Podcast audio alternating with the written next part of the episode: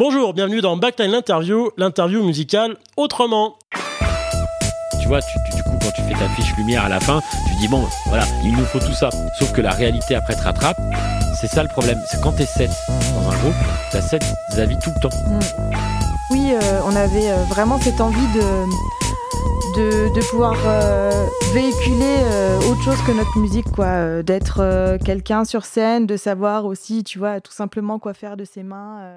Bonjour à tous, bienvenue dans Backline l'interview. Aujourd'hui, je suis avec le groupe Radio Kezman et je suis avec euh, deux musiciens. Donc avec Aldric qui est à la caisse claire, si je dis pas de bêtises. Tout à fait. Exactement. et avec Delphine qui chante et qui fait de la flûte traversière. Tout à fait. Eh ben écoutez, je vais vous laisser vous présenter euh, vous-même, présenter votre groupe Ouais. rapidement, savoir un petit peu euh, qui vous êtes pour nos auditeurs. Ça marche. Eh ben, bonjour à tous. Donc, euh, on est Aldric et Delphine. On fait partie du groupe Radio Kezman, groupe qui est euh, basé entre euh, le Rhône-Alpes et euh, la Bourgogne. Et on est très content d'être avec vous. Donc, moi, je joue de la flûte et je fais du chant. Et Aldric fait de la caisse claire. Voilà. Euh, Est-ce que vous avez d'autres membres dans ce groupe-là? Parce que là, vous êtes que deux, mais normalement, vous êtes beaucoup.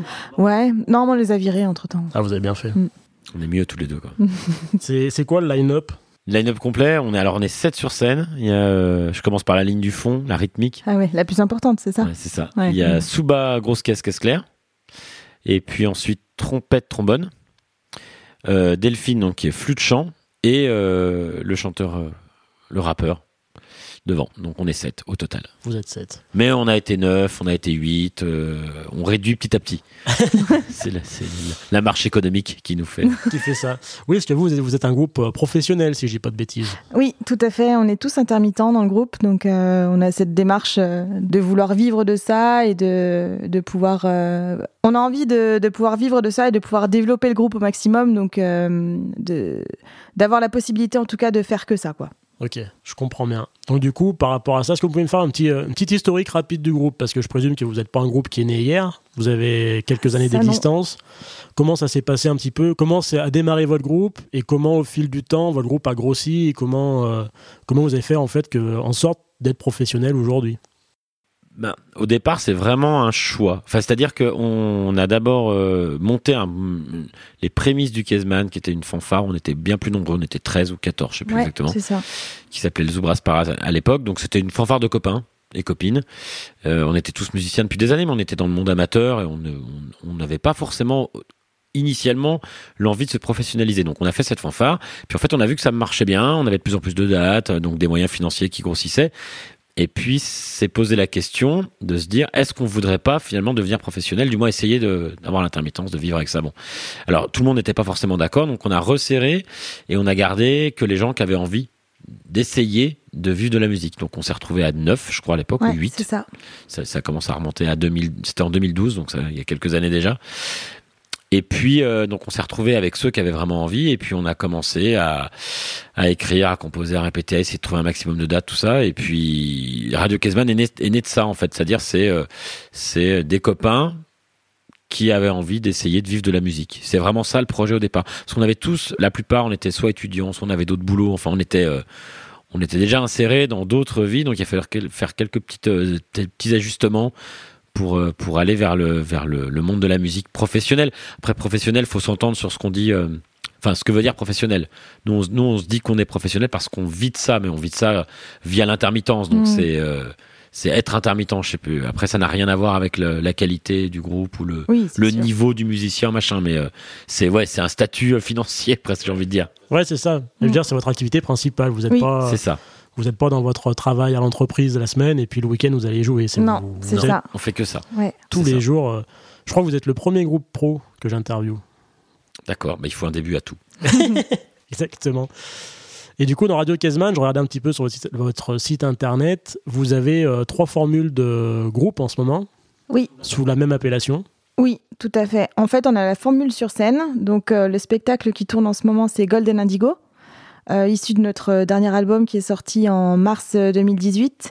On a une formule de rue qui s'appelle Street Party, euh, qui est un peu plus euh, déambulatoire. Disons que on fait en fonction euh, du paysage urbain qu'on a euh, dans le cadre des festivals euh, de rue dans lesquels on joue. et une nouvelle formule qui s'appelle Block Party qui sortira euh, cet été Mhm. et qui, elle, euh, bah, je vous laisserai découvrir, mais euh, qui va être encore différente de Street Party, qui sera un peu plus en fixe, mais avec beaucoup, beaucoup de surprises euh, et une scénographie qui est quand même importante. D'accord. Bon, on parlera de la scénographie euh, un petit peu plus tard. Hmm? Moi, j'avais une des premières questions qui m'est venue à l'esprit quand j'ai vu votre groupe et le nombre de musiciens que vous aviez. Et j'ai vu que le line-up changeait aussi un petit peu en fonction des époques. Euh, C'est vrai.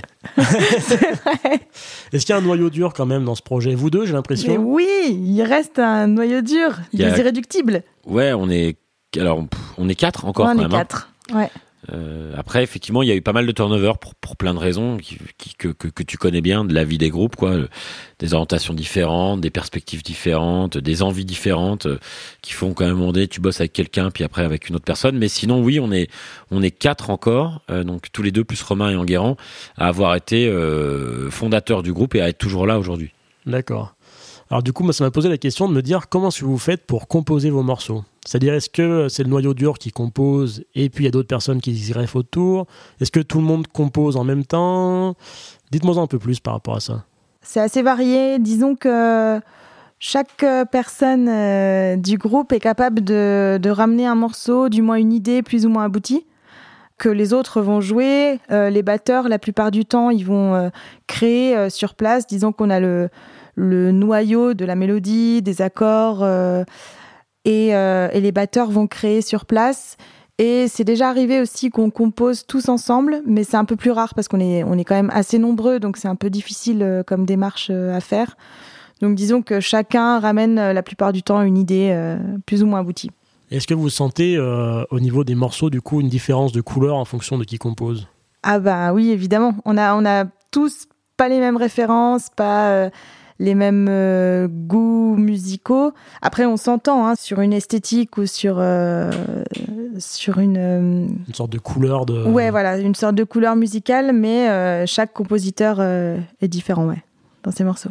Et vous lisez la musique, c'est comment? C'est-à-dire ça se fait à l'oreille ou c'est par exemple, je présume si jamais c'est quelqu'un de la section cuivre qui amène une idée de compo, euh, est-ce qu'il arrive avec ses partitions pour ses collègues en disant bah tenez euh, j'ai telle voix, telle voix, telle voix, ou est-ce que c'est vraiment euh, de la créa sur place? Non, généralement, on arrive tous avec des partitions, ouais. Vous êtes lecteur? La plupart, après pas tous. Euh, moi, je dois être le moins lecteur de, de, de Ouais, toute la bande, je pense. Euh, mais euh, parce qu'on a l'historique, tu sais, euh, classique de tous les groupes. Tu sais, on te dit toujours, les groupes disent ça. On vient d'univers très différents. euh, du coup, nos compositions. Ça... Mais en fait, euh, alors malheureusement, c'est triste, mais on doit être une caricature de d'un groupe de musique. Mais c'est un peu ça pour nous. Il y a des il y a des gens qui sont plutôt autodidactes, qui viennent euh, du rock. Il y a des gens qui ont des, des parcours très académiques, euh, conservatoires, même le CNSM, enfin, tu vois, euh, prix, machin. Donc, c'est vraiment des univers qui se rencontrent. Alors, ça veut pas dire que nos univers musicaux sont différents, parce qu'en fait, on a tous en lien euh, au moins cet aspect, tu sais, euh, hip-hop, rap, funk, enfin, tu vois, qu'on partage tous. Mais on n'a pas les mêmes, euh, on n'a pas appris la musique de la même manière. Donc, forcément, on la, on l'écrit pas de la même manière non plus.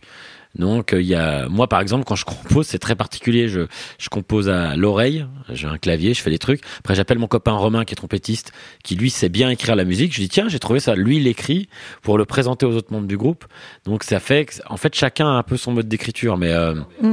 on s'est rendu compte que peut-être le plus efficace c'est quand même quand quelqu'un arrivait avec une idée un peu solide et qu'il essayait de la faire jouer aux gens. On a fait un album quand même, le, le- bah, le dernier en date, hein, Mm. Golden Indigo, où on a travaillé vraiment sur de la résidence, tu sais, avec... euh, on allait en résidence et on composait ensemble. D'accord. Voilà, là, là, c'était une expérience particulière et puis vraiment pour cet album, c'est pas toujours évident parce qu'effectivement, tu pars de rien. On se dispatchait dans, dans- je me souviens, la- notre première résidence, c'était à Saint-Claude à la Fraternelle.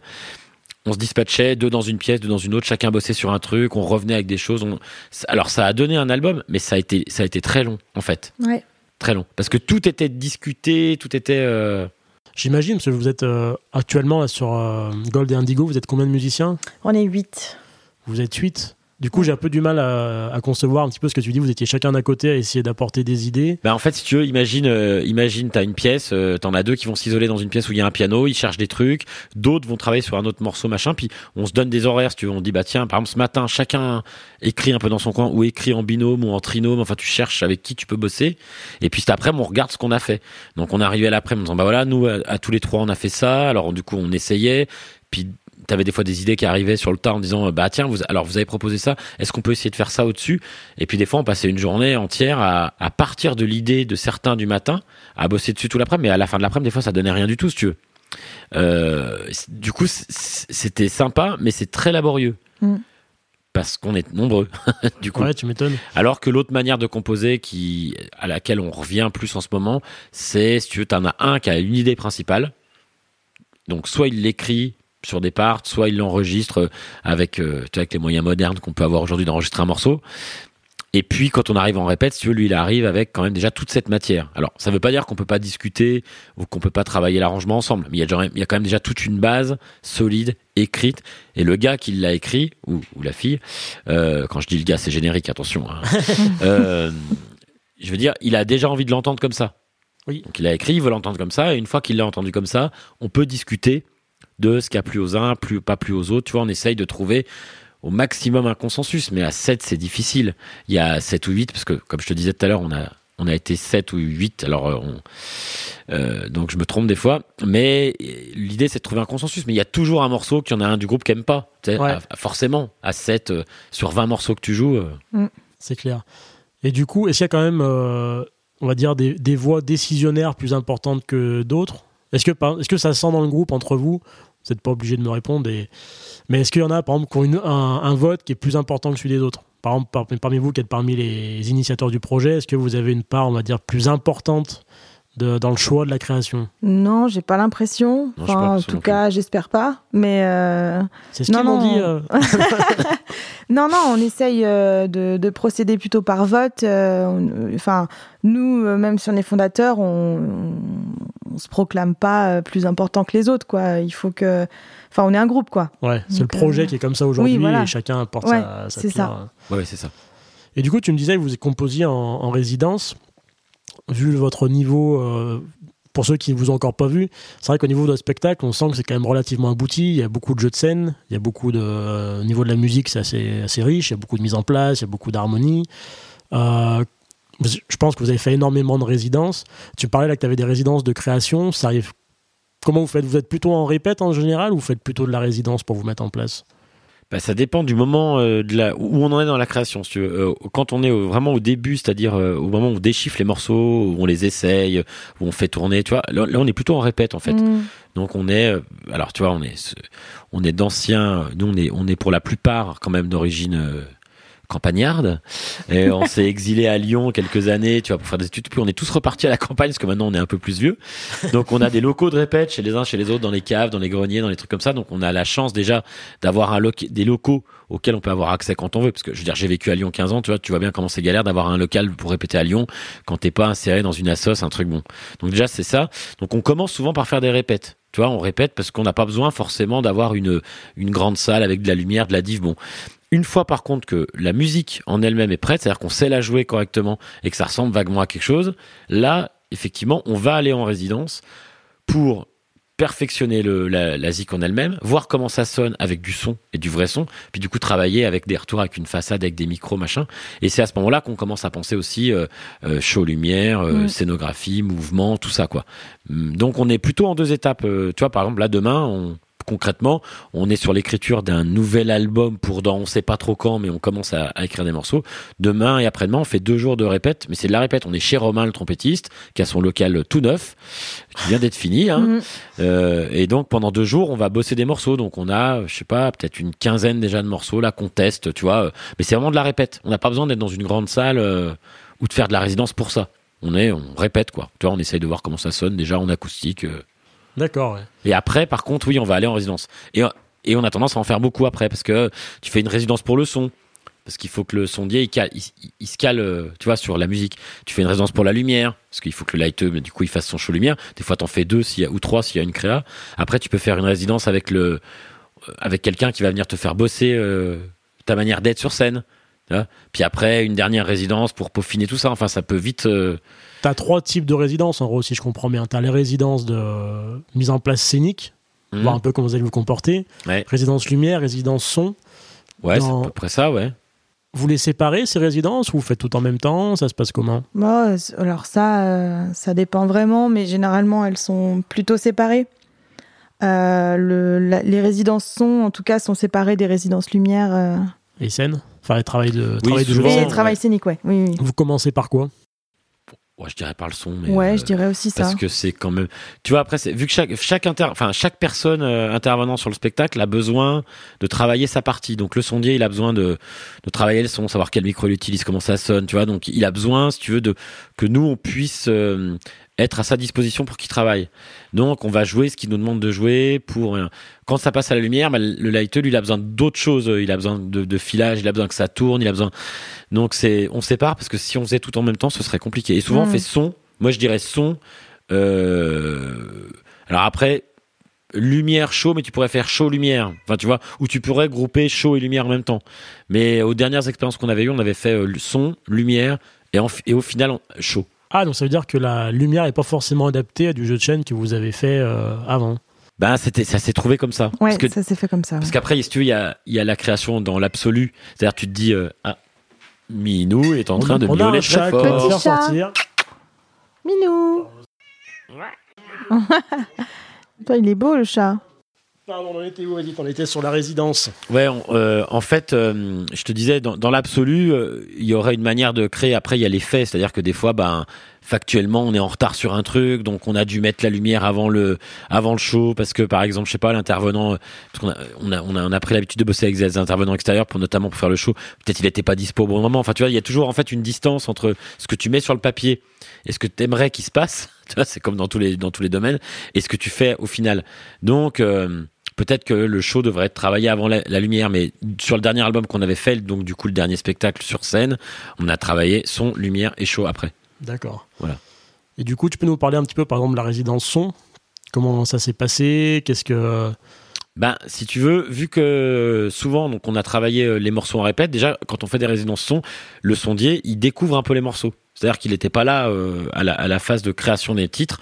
Donc lui, il va découvrir un peu les morceaux. Alors on a pu lui envoyer, évidemment, pour qu'il découvre pas totalement. Mais si tu veux, il voit comment ça sonne. Et surtout, il voit comment ça sonne sonorisé avec euh, les micros qu'il y avait déjà de prévus, enfin, ceux qu'on utilisait avant. Puis du coup, il va chercher peut-être... à modifier euh, certains micros parce qu'il aura pas le même rendu. Il va essayer de voir où on est sur scène, à quel moment, comment ça bouge. Alors nous derrière, on est assez fixe dans la rythmique, mais chant, chant, flûte, trompette, ça peut un peu bouger. Tu vois, on est passé par exemple euh, au début, on avait des micros en film, et tu sais, euh, pas des micros sur pied. Ouais. C'était des micros euh, d'instruments. Pince, voilà, Ouais. merci. Je cherchais le mot. Donc au début, on avait des micros pinces. Finalement, on est revenu à des micros su- vraiment sur pied parce que le son était meilleur. Là, on est par exemple en train de se reposer la question Mm. si pour le prochain, on repasserait pas sur des micros pinces parce que le son est peut-être un poil moins bon, mais en même temps, ça permet tellement plus de liberté de mouvement. Donc lui, il essaye de trouver un bon compromis entre notre manière de jouer, les libertés qu'on veut avoir et le son, la qualité du son, parce que lui, son boulot, c'est quand même et qui a un bon son euh, de façade et qui a un bon son sur scène. Donc il va bosser sa façade, on va jouer, on va jouer, on va jouer pour que lui affine vraiment le son. Après on va bosser des retours, donc on va jouer pour que nous soyons, on soit confort sur scène.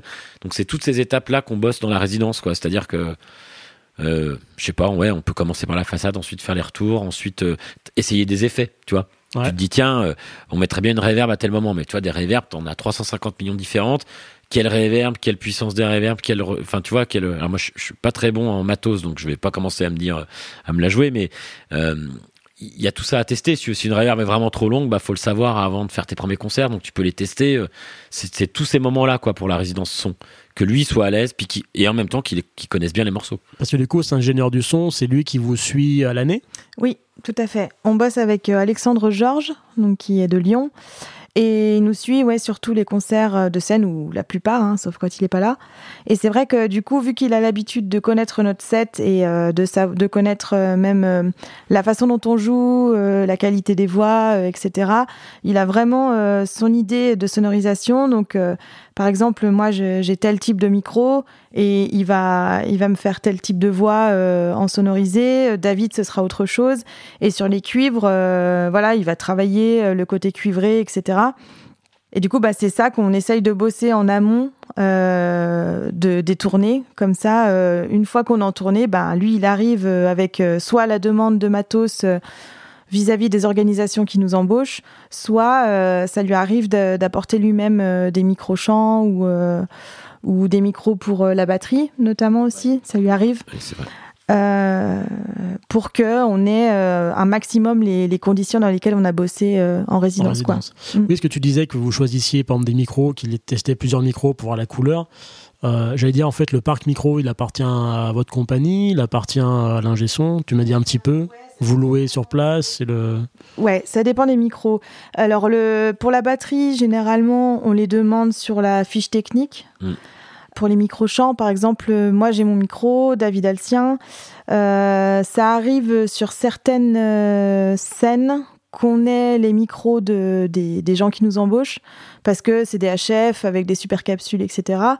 et les cuivres, eux, ils ont leur micro-pince quand ils sont en, micro-pince, quoi, donc dans, le, dans les anciennes formules. Et les micros sur pied, je crois que maintenant c'est dans le, la fiche technique aussi. Mmh, mmh, mmh. C'est ce qu'on demande on n'est pas un groupe de comment dire. Euh, vu qu'au départ on est des, on fait de la musique acoustique en fait, vu qu'on est une, parce qu'au départ on a une fanfare quand même, donc on, est, tu vois, on peut jouer euh, sans sonorisation. Ce qui fait qu'on y est venu après et, et on est, on est peut-être moins euh, comment dire fan ou du moins euh, connaisseur du matos comme pourrait l'être tu sais un groupe par exemple de je sais pas moi de d'électro euh, mm. trip hop enfin tu vois où le matos est au centre de la musique enfin où, où, tu as besoin de connaître nous on est arrivé là-dedans si tu veux dans dans la musique sur scène alors on avait tous fait de la musique sur scène avant mais c'est pas pour autant qu'on est des, des fins fins fins connaisseurs de tout ça ce qui fait qu'on a par exemple occasion on n'a pas de on n'a pas un parc de matos qui est à la compagnie chacun a ses micros individuellement quand il considère que c'est important. Euh, notre sondier Alex, on a pas mal à lui, donc il les amène sur les dates. Et on demande encore pas mal de micros, tu vois, sur les fiches techniques, enfin sur les, sur les, dans les demandes d'accueil, on demande pas mal de micros. C'est vrai que le parc de micro batterie, pour l'instant, on le demande toujours. Euh, on n'en a pas à nous. je sais qu'il y a des, tu vois, des collègues qui ont tout le parc, ils arrivent avec tout leur matos. Tout nous, ça a jamais été trop ça, euh, à tort ou à raison. Hein, je veux dire, ça, je sais pas, mais mais peut-être qu'on vient de cet univers un peu acoustique où tu vois, nous, la technique, elle est arrivée après, et puis on est peut-être un peu moins à l'aise, puis on s'intéresse pas tous à ça. Alors, mm je sais que tu vois, par exemple, Romain le trompettiste, il s'y met pas mal parce qu'il a d'autres projets où du coup il, teste des effets sur sa trompette et tout. Mais euh, par exemple, bah, ouais, moi, moi, par exemple, en batterie, je, suis pas un gros fan de micro, ça me. Voilà, je, m'en remets vraiment, alors là, pour le coup, complètement au sondier. C'est ce que j'allais te demander, enfin, vous demander. C'est euh, du coup, pendant sa résidence de son, vous êtes sur scène, vous avez des instruments acoustiques, donc je présume que c'est pas pas facile de venir à la place de l'ingé son pour écouter ce que ça rend dans la façade. Tout à fait. Mm. S'il enregistre, qu'il vous le diffuse, il bah, n'y a pas le son plateau de vos vrais instruments, donc c'est pas très parlant. Vous pouvez que lui faire confiance, en fait. Vous pouvez pas trop. Euh, bah, c'est ça. Ouais, ouais, c'est ça. Oui, c'est ça. On fait. Enfin, après, comme tu dis, on, tu réécoutes des lives. Bon, les lives étant ce qu'ils sont, euh, t'as pas vraiment le son, comme tu dis, t'as pas le son de plateau, t'as pas le son machin, mais ça nous donne une petite idée, tu vois, si par exemple c'est là, ça permet de voir si une reverb est trop longue ou genre de genre d'effet quoi. Mais sur le son en lui-même qui est en façade pendant un live, ouais, on, on s'en remet euh, beaucoup au sondier en fait, on lui fait confiance. Et pour la lumière, est-ce que c'est pareil ou pas? On la voit plus la lumière. Ouais, c'est pour ça. Comment vous faites en résidence lumière par rapport à bah, on a, euh, sur la création, je parle. Sur le dernier spectacle, on a bossé avec un ingé lumière qui a fait une créa lumière, euh, qui s'appelle Benjamin Thielan mais euh, qui travaille plus directement avec nous parce qu'il a, il a, il a décidé d'aller euh, d'accepter une embauche dans un théâtre prestigieux. Donc il, est plus intermittent le salaud, il est en CDI, vendu, social traître. Ça va lui euh, manquer les tournées, tu verras. Ah ouais, oui, il est déjà. Lui manque déjà. mais on a vraiment travaillé vraiment avec cette idée de création. Donc, il, il avait du temps, de la matière. On a essayé de faire des résidences. Du coup, alors là, là pour le coup, la résidence dans une salle équipée est extrêmement importante. Mm parce que si t'as pas de salle vraiment équipée, ben t'as pas de parc lumière conséquent. Et souvent aujourd'hui les lighters ils aiment bien créer, euh, bah, tu vois avec des automatiques, des machins de ça. Et ça si tu vas pas dans une smack ou dans une salle un peu voilà qui a, du matos, ben tu peux pas faire grand chose. Donc il a créé ça et en même temps il a aussi fait toute une scénographie lumière. C'est ce que j'allais dire. Qui est transportable, qu'on se trimballe euh, quand on va jouer parce que justement, ça permet de se dédouaner de ce cas ou pas une salle quand tu arrives dans un concert. Parce que nous, on joue dans des endroits très différents, donc ça nous arrive de jouer dans des smacks super bien équipés, mais, mais, mais on, on rechigne évidemment pas à aller jouer sur, euh, tu vois, sur, un, sur un parquet de mairie l'été euh, euh, qui a peu de matos, ben c'est pas grave. En fait, on a, nous, une partie de la lumière qu'on transporte. ah, vous avez quand même du matos lumière. Ouais, mais c'est pas... c'est plus une scénographie esthétique et lumineuse que seulement de la lumière. C'est-à-dire que c'est, alors là je te, fais le détail, mais c'est des grandes gamelles euh, en alu avec des lumières à l'intérieur qui peuvent changer de couleur machin. Il y en a 12 sur scène, je crois. Et en fait, même si le parc lumière est assez pauvre en accueil technique, je veux dire, on a quand même ça, ce qui fait que ça participe Hmm. et à notre lumière de, de scène et à notre identité visuelle aussi, si tu veux. Et c'était pour pouvoir justement pallier au manque qu'il peut y avoir. euh, Parce que quand tu fais une créa dans une super salle, tu vois, tu, tu- du coup, quand tu fais ta fiche lumière à la fin, Oui, je vois tu tout à dis fait, bon, ouais. voilà, il nous faut tout ça. Sauf que la réalité après te rattrape, t'envoies cette fiche technique à, à une salle qui t'accueille, qui te dit, bah, je suis désolé les gars, mais on n'a pas du tout ça. J'ai pas 90 livres et Ouais, tout. voilà, mais c'est exactement ça. Mais nous, on voulait justement euh, pas se couper de, de concerts possibles. Nous, notre idée, c'est de jouer au- un maximum. Et on veut pas euh, dire à des gens, maintenant, on vient pas jouer parce que vous comprenez, vous avez pas trois automatiques. Donc, on voulait aussi avoir une partie de la lumière qu'on gère nous-mêmes, qu'on transporte. Et du coup, quand c'est vous qui déplacez votre lumière, par exemple, si vous arrivez, c'est pour des scènes où vous êtes tout seul à jouer ou c'est pour des festivals? Ah, ça peut être les deux. Les deux? Ouais. Donc Ouais, ça veut ouais. dire quand même que vous avez pas mal d'organisation en amont au niveau de votre euh, de la régie qui doit mettre en place tout ça? Oui, alors après, euh, généralement, quand on va euh, sur des festivals où on n'est pas tout seul, tu vois, tu as, un horaire où tu arrives, où tu as tes balances, etc. Et où là, ben, tu, fais, tu fais les essais, lumière, etc. Et puis après, ben, ça va sur le côté et on réinstalle tout euh, en- dans le changement de plateau, quoi. Ah donc c'est quand même des effets de lumière qui sont pas forcément attachés sur les praticables de lumière. Et. Alors, il y a, y a ça, mais si ça, c'est déjà présent et installé, ben, le lighteux, il a, entre guillemets, à faire son, je sais pas comment on peut dire, son line check comme le sondier, quoi. Et euh, il le fait au moment des balances. Et puis après, euh, Mais il y a une partie de scéno lumière qui est en fond de scène, qui n'est pas attachée effectivement D'accord, à, Ouais. ouais. à toute la structure de la scène en elle-même. C'est nous qui l'amenons, ça se pose sur des pieds à nous. D'accord. Euh, tu vois, voilà, c'est indépendant. C'est comme un, c'est comme si tu posais des amplis, quoi. ok. Sauf que là, c'est des cols, c'est une sorte de colonnes, si tu veux, de lumière avec, euh, on assemble trois coupoles les unes au-dessus des autres. Et il y a, il y a quatre fois ces trois coupoles, mais c'est sur, ça se monte sur des pieds indépendants, ce qui fait qu'on peut les monter aux balances, tester là, où on les en, hein, les enlever quand les autres groupes jou- jouent et les remettre ensuite. D'accord. on n'impose pas, euh, évidemment, aux autres Ouais, groupes ouais. de jouer avec notre scéno. euh. mm. Eh ouais. ouais, je les ai vus ces coupoles, ça fait, on dirait un peu comme des, euh, comme les cercles des cuivres en fait, Exactement. comme le cercle du sous-bassophone, mais euh, comme si on avait 12. euh. Tout à fait. Je vois Tout que tu es sensible à l'imagerie du Radio Kesman. Euh, Ouais, c'est non mais c'est joli, c'est sympa. eh ben, on- content bravo. Benjamin. Voilà. Et du coup, pareil au niveau du groupe, dans ces créations-là, vous faites confiance à l'ingé lumière ou vous, ou vous aussi vous dites en tant que groupe, là j'aimerais bien quelque chose d'un peu plus bleu, là quelque chose d'un peu plus vert. euh. Ouais, non, là, on fait quand même pas mal confiance au lighteux, surtout que euh, on est quand même vraiment bien satisfait de ce que nous propose euh, Binge à chaque fois. C'est vrai qu'il a fait un super boulot et les, enfin, les ambiances sont là. Il a, il a une bonne sensibilité musicale, donc euh, euh, les, les lumières suivent bien euh, notre euh, notre univers et, et nos morceaux, quoi. Donc, Ouais. euh, en revoyant en tout cas après euh, des lives filmés, euh, enfin, on, on lui fait confiance, quoi. Ouais, je comprends. Et du coup, troisième partie de résidence, donc c'est les résidences de création, de plutôt de spectacle et de, de mise en scène entre vous. Ouais. Là, j'ai remarqué quand même différents. J'ai vu que vous utilisiez des. Enfin, je vais pas dire que vous utilisiez, ça se dit pas. Que vous faisiez appel à des coachs scéniques. C'est Ouais. vrai. C'est, ça fait longtemps que vous faites ça ou... En fait, on a bossé sur la, dernière, euh, la dernière création. Donc pour Golden Indigo, on a bossé avec Philippe Prohomme, qui est coach scénique depuis un petit moment. Euh, donc non, en fait, c'était notre euh, première fois. Et parce que oui, on avait vraiment cette envie de, de, de pouvoir euh, véhiculer euh, autre chose que notre musique, quoi. Euh, D'être euh, quelqu'un sur scène, de savoir aussi, tu vois, tout simplement quoi faire de ses mains euh, quand t'es pas en train de jouer et que tu dois attendre euh, des mesures, enfin, tu vois, des, des Ouais. choses toutes bêtes, mais que t'as pas forcément naturellement.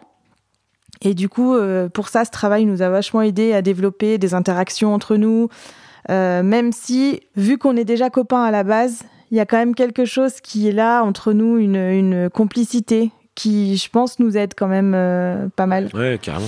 Mais, euh, mais du coup, le travail de, de Philippe Prom euh, nous a permis de développer chacun nos, nos personnages sans forcément euh, sortir euh, trop de, de, de, Mm, de nous-mêmes. de qui quoi, vous êtes, ouais. Tu vois, ouais. T'as des exemples un peu concrets de ce qu'il vous a dit de faire, par exemple? Euh, Toi, par exemple. Alors, euh, moi, il m'a fait vachement travailler l'interaction avec David. Et euh, aussi, à l'époque, euh, pour Golden Indigo, il y avait euh, une autre chanteuse flûtiste, Elsa. Euh, du coup, travailler notre duo, donc euh, comment on se met en mouvement, euh, l'unité qu'on peut créer en étant toutes les deux, tu vois, une, un espèce de pupitre de flûte et de chœur, Ouais. mais aussi qui peut se singulariser et être à côté de David et évoluer parallèlement. Donc, d'avoir nos mouvements à nous deux, les mouvements qu'on a avec David, et puis sans oublier ben, le rapport qu'on a avec euh, les autres instrumentistes euh, pour nos solos, par exemple. euh, moi, il y a un morceau qui s'appelle Satan où euh, il y a les cuivres qui viennent autour de moi et tu vois, on a une interaction, un mouvement euh, d'ensemble. euh, voilà. Vous avez de l'expérience quand même avant cette avant cette session que vous avez fait avec lui. Oui. En quoi, en quoi vous ressentez que ça a été un plus d'avoir un, un coach scénique par rapport au fait de ne pas en avoir Vous faisiez comment avant, par exemple? Avant qu'il soit là, comment vous faisiez pour, pour, faire, pour faire votre mise en scène? Ben, c'était plutôt de l'intuition. hein. Je dirais que c'est de la complicité qu'on avait déjà de base et du coup des essais. euh, par exemple, euh, disons que euh, au moment où tu as un solo, que ce soit un cuivre ou, euh, ou un chant, ben, tu vas naturellement un peu plus te centrer. Si tu as une interaction euh, avec d'autres instrumentistes, bah, tu vas essayer de créer un mouvement, tu vas euh, avoir aussi une interaction visuelle. euh, voilà, on avait des petites choses, tu vois, des amorces, mais pas vraiment le, tout pour que ce soit quelque chose de, de fluide, quoi. Voilà, il nous a aidé à, acquérir une certaine fluidité dans tous ces mouvements. Et du coup, à partir, de, à partir de ça, maintenant, quand vous êtes sur scène, est-ce que vous sentez que vous avez gagné en liberté grâce à ça ou perdu en liberté? Est-ce que, est-ce que vous prenez quand même de, la liberté par rapport à ce qui est imposé, on va dire, sur le, sur le scénario? Oui, complètement. Ouais, ouais. En fait, ce qui est marrant, c'est qu'au début, tu as l'impression que t'es pas libre parce que du coup, tu dois faire ça à tel moment. Et en fait, au fur et à mesure, tu te rends compte que le chemin que tu vas emprunter pour aller le faire, il est complètement libre. Du coup, en fait, t'es es beaucoup plus libre et en même temps, tu as des points de rendez-vous, donc tu sais Ouais. quoi faire, donc t'es jamais vraiment perdu, quoi. C'est moi je m'étais rendu compte de ça dans un spectacle. J'avais eu la sensation que le fait d'avoir un- une ligne directrice, Ouais. ça permettait en fait de jamais être perdu et de toujours savoir en fait où retomber. C'est ça. Et du coup, tu pouvais prendre des libertés et dire ah je- tiens je sais plus quoi faire, bah je retourne dans ma ligne directrice et t'as pas l'air d'un Oui. d'un bête sur scène à dire oh mince je suis parti dans un truc et je sais plus où je vais. Ouais, ouais, ouais. D'accord. ouais. Et toi, euh, Aldric, pour toi qui est peut-être plutôt derrière dans la dans la section rythmique comme Mhm. tu disais, est-ce que vous scéniquement vous avez aussi des, des jeux de scène? Euh, oui, alors après, évidemment, nous, on n'est pas euh, mobile au même euh, titre que ceux qui sont devant, parce qu'on est quand même bloqué derrière des percus, euh, tout ça. Mais oui, oui, c'était euh, cette même idée, tu sais, euh, savoir quand est-ce que tu regardes tes collègues, quand est-ce que tu regardes devant toi, quand est-ce que tu, est-ce que tu regardes trop comme ci, est-ce que tu regardes trop là-bas, est-ce que tu, c'est aussi gommer des défauts. Moi, j'avais, moi, j'ai beaucoup la tendance à, à jouer en regardant ma caisse claire, je vais avoir la tête baissée. Il me le faisait remarquer plusieurs fois en disant, il pense à lever la tête, parce que, parce que, parce que les gens, enfin, ont besoin de voir que t'es euh, avec eux ici et que t'es pas tout le temps tout seul dans ton, dans ton délire à triper. euh. Donc, ouais, tu vois. Donc, ce genre de choses. Et puis, euh, Oh il est bien ce roulement, qu'est-ce oui, qu'il est voilà, bien ce roulement tu vois, tu- bon, parce que tu peux vite, voilà, tu peux, tu peux vite faire un repli sur toi quand tu fais de la musique et être tout seul dans ton délire et te dire, ah, c'est sympa ce que je joue, mais si tu fais de la scène, c'est vrai que tu cherches le contact avec le public. Si tu le regardes jamais, c'est un peu embêtant. Puis après, il nous a aussi aidé à, parce qu'il a, eu- il a eu cet aspect euh, coach individuel, c'est-à-dire euh, il allait vers chaque personne euh, en donnant des conseils ou du moins tu vois des tips pour faire des choses.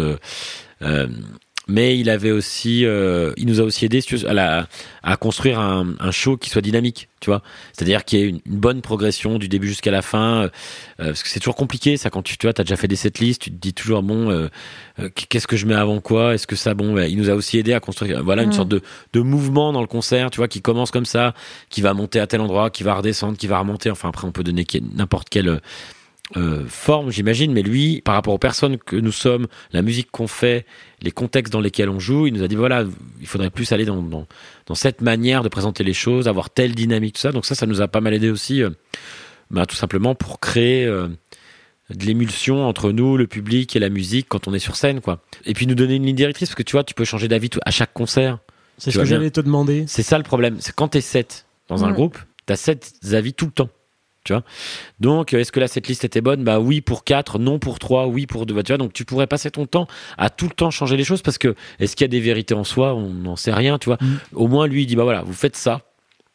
Vous le testez, puis bon, vous verrez dans un an euh, si ça apporte ses fruits ou pas. Donc ça permet de se dire, allez, on se met d'accord, ok, on suit ce que nous dit le mec. il est professionnel dans ce domaine, euh, il a fait ses preuves, tu vois, à différents niveaux dans la musique, de machin. Donc ça nous donne une ligne directrice et on a et du coup on la suit et ça nous permet aussi de pas nous perdre parce que parce que sinon c'est des fois complexe de de pas bouger, surtout quand t'es 7 quoi. Voilà, je- Bah ouais. on pourrait on pourrait aller dans plein de directions différentes, faut en choisir une à un moment ou à un autre quoi. Du coup, aujourd'hui, vous avez votre spectacle et il bouge plus. La setlist, elle bouge plus. Elle est comme ça. Vous avez votre début, votre fin. C'est à peu près ça.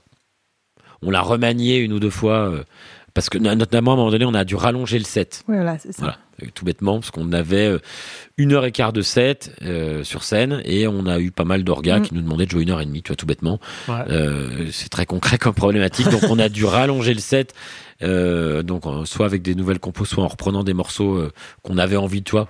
Maintenant qu'on savait qu'il fallait qu'on le rallonge, qu'on avait envie de rejouer, donc il a fallu les insérer dans set qui existait déjà. Donc on a essayé de les insérer sans dénaturer ce que nous avait dit Philippe, tu vois. Donc euh, et on a, on pense que, je crois qu'on a, on a réussi à faire un set qui soit toujours cohérent par rapport à ce qu'ils aiment. Mais du coup, il y a quand même eu quelques modifications. Ok.